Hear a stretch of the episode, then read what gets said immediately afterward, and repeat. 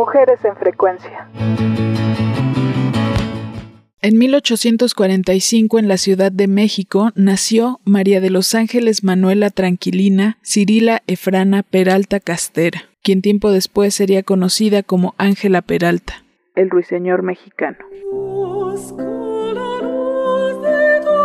Ángela Peralta era hija de padres indígenas y no provenía de una familia adinerada. Su expresivo timbre de voz y sonoridad le permitieron ingresar al Conservatorio Nacional de Música bajo la tutela de Agustín Valderas, quien la instruyó también en historia, literatura y lenguas extranjeras.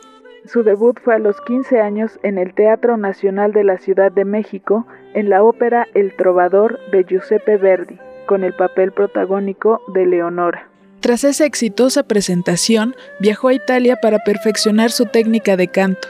De 1862 a 1865 realizó una gira por Europa, durante la cual participó en diversas óperas como Lucía de Lammermoor de Gaetano Donizetti, cantó La Sonámbula de Bellini y actuó en Roma, Madrid, Turín, Lisboa, El Cairo, Florencia, entre muchas otras.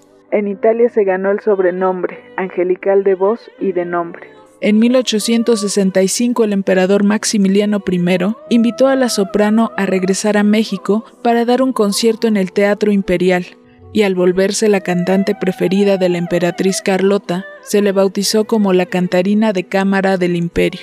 Ese nombramiento le ganó la crítica de intelectuales como Ignacio Manuel Altamirano, quien escribió Toda la frescura de los laureles que había traído de Europa se marchita vergonzosamente ante la aceptación de ese nombramiento de una corte bufa y oprobiosa. Tras la caída del régimen de Maximiliano, Ángela regresó a Europa.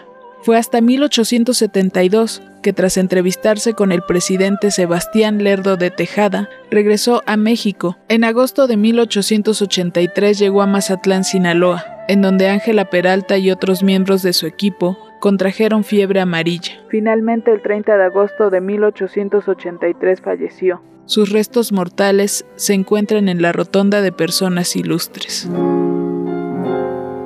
El legado de Ángela Peralta es extenso, ya que además de cantar tocaba el piano y el arpa, lo cual le permitió componer múltiples valses, galopas, danzas y fantasías. Algunas de ellas se publicaron en 1875 bajo el título Álbum musical de Ángela Peralta.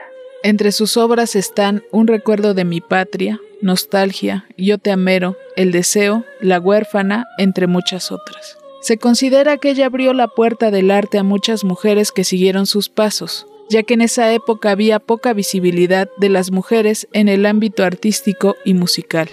Actualmente, varios teatros y escuelas llevan su nombre. En la calle peatonal que separa la Alameda Central y el Palacio de Bellas Artes hay una placa en honor Ángela Peralta.